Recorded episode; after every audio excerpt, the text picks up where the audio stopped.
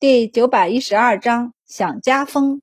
皇帝一下抓紧了庄先生的手，眼睛亮晶晶的看着他道：“庄先生，以后太子要托付于你了。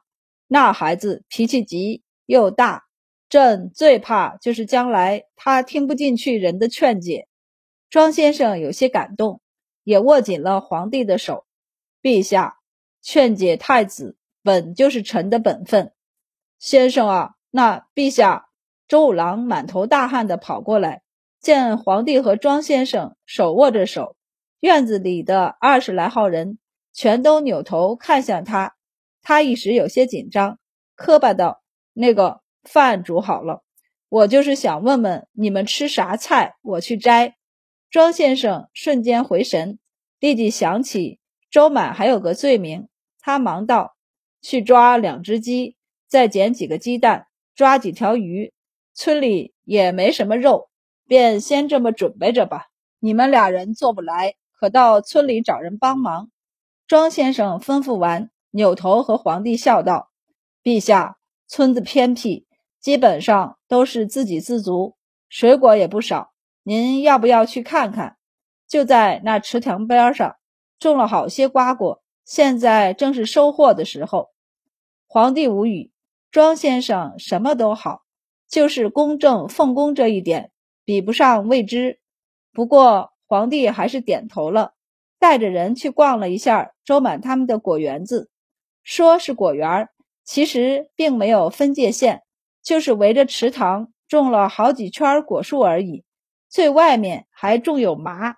皇帝看了一眼，问道：“你们不种桑吗？”周五郎摇头道。养蚕太费功夫，村子里人手不足，所以不种。皇帝停下脚步，算了一下这片植田的大小，平均到每户的田亩数。他微微眯眼，比朝廷分的永业田还要少。就这样都凑不出人力来。庄先生道：“陛下，他们田亩少，但精耕细作，每一亩地耗费的时间都很多，收成也要高些。”皇帝微微颔首，没有再问。这里种有桃树、梨树、苹果树，还有石榴。这会儿正是吃石榴的时候。他们一进去，就正好看到三棵石榴树，上面结了不少果子。树不是很高，皇帝抬手就能摘到一些。他伸手摘了一个，低头踢了踢脚下的土，挑眉道：“这土……”庄先生就等着他问呢。立即道：“这一片是旱地，地薄，之前一直是种豆子的。头年还能租出去，第二年村里的佃户都知道周满脾气好，所以都不愿意再租种这一块地了。”他笑道：“每个大人的名下的植田，总会有几亩下等的田，这也是为了公平。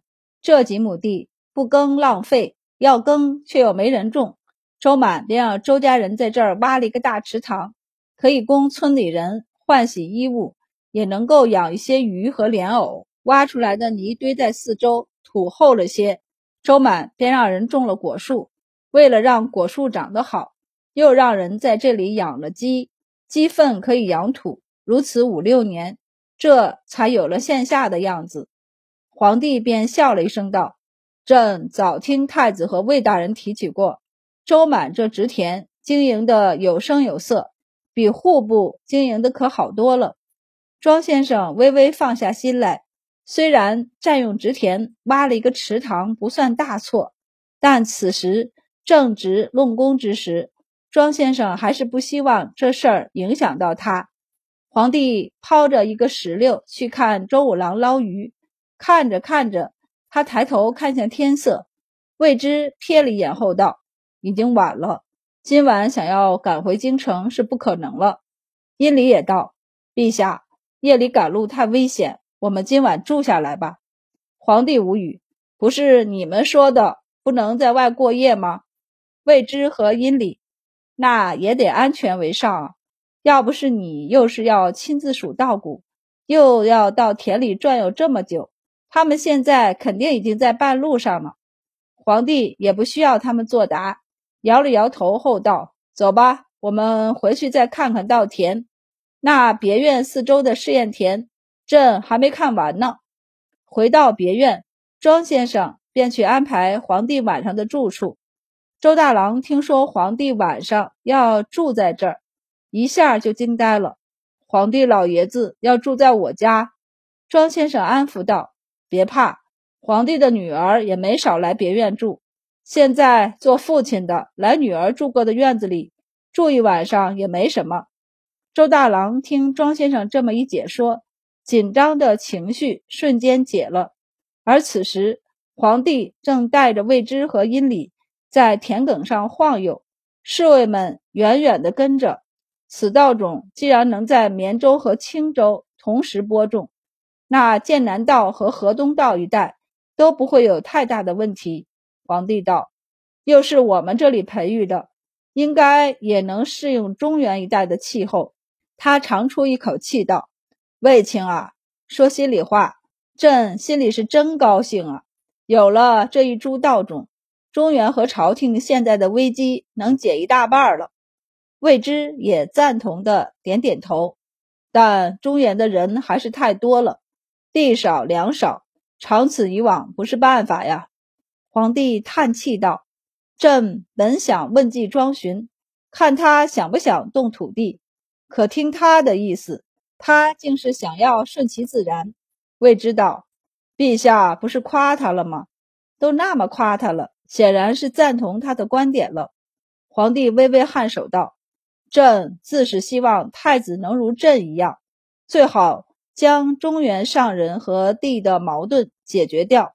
可朕也知道，太子不是朕，他要是做了朕现在想做的事儿，大晋只怕危矣。”他是对的，皇帝道：“对于太子来说，顺其自然、润物无声的进行细微改变才是上策。”魏之也点头。此次因为严政，江南动荡，其实不仅江南损失惨重，朝廷也损失良多。虽然没打仗死人，但损失的东西也不少。那些因为没有完成交易而消失的价值。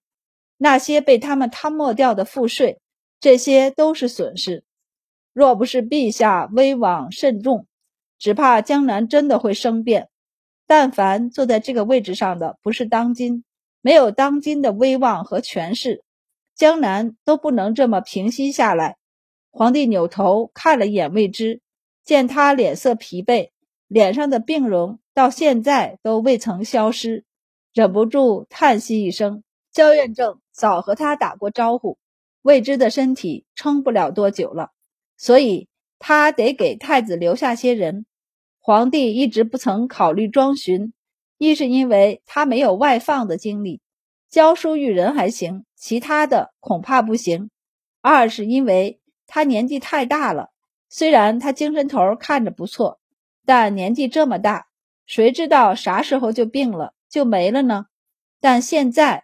皇帝在考虑了，庄巡对于他的问政回答得极对他的心思。最主要的是，听他说让太子守城，顺应时势，他一点也不反感。和在朝中听别人说让太子收敛锐意，舒服太多了。皇帝摸着胡子思考半天，最后道：“朕想加封庄巡为太子少傅。”未知和殷礼无语。这跳的也太高了，直接从六品到二品。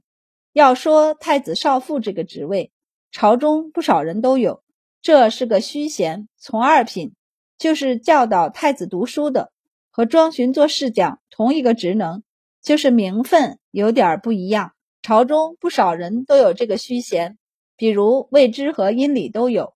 除了他们俩，还有李尚书等人。早年。这个虚衔还是很值钱的，毕竟是从二品，哪怕没有实权，也没太高的物质奖励，但也很好听和尊贵呀。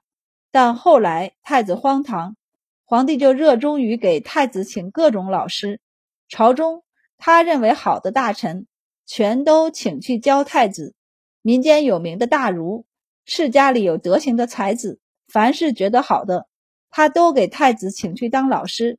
既然是当老师，自然要给职位。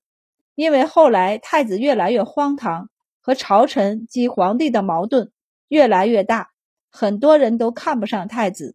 为了能请到这些人，皇帝只能请到一个就送太子少傅的虚衔，以至于朝中太子少傅泛滥，然后变得很不值钱。其实到后来也不怎么值钱了，像魏之现在都还偶尔去崇文馆给太子上一节为君之课呢。但他都没俸禄拿，更不要说那些早就不给太子当老师的人了。虚衔彻底成为了虚衔，但再虚，他也是一个名分，和世讲是不一样的。尤其现在太子改邪归正，储君之位已经坐稳，只要中途不发生意外，他必定是下一任皇帝。那太子少傅。就是仅次于太子太傅的下一代天子之师了，所以现在太子少傅又有点值钱了，而且他是从二品啊。魏之略一思索，就提醒道：“陛下，庄巡只有六品，您要是加封虚衔，他的实职，所以朕决定擢升他为崇文馆学士，很好，实职也涨了。不过这个有数。”从四品嘛，跳的不是很离谱。魏之隆起手，不再反对。他不反对，皇帝却又忧愁起来。可是朕现在把该封的都封了，等到太子登位，他还怎么加封啊？魏之，那您留着给太子加封。皇帝摇头，不行。万一太子嫌弃他说教，不愿意加封呢？而且由朕来加封，指使他教导太子。他也更名正言顺。魏之见他如此纠结，就问道：“陛下打算这次怎么赏周满和周家？一次稻种，还有一次麦种，两颗种子都意义重大，封赏不能低。尤其是周满，他如今已是从四品编撰，爵位县主。再往上，陛下也要将此功留待太子将来封赏吗？”皇帝就不客气地哼了一声道。新麦种和新稻种都是在朕任期出来的东西，为何要留给太子封赏？他自觉自己身体还不错，还能再活很多年，怎么好让功臣等这么久？而且皇帝也不乐意将此丰功伟绩让给太子。于是皇帝道：“朕心中有数了，将周满和周立仲宣召入京吧。”魏之应下。表示回去就草拟旨意。周大郎请了村里的人一起帮忙做了一顿饭，忙跑去田边招呼皇帝回去吃饭。此时天已经快黑了，他很不好意思。我们兄弟很少下厨，可惜我六弟不在，不然一定能更早的让陛下吃上饭。皇帝笑着在桌旁坐下，让周大郎和周五郎也坐下，道：“不碍事儿。”朕在宫中吃饭，时间也晚。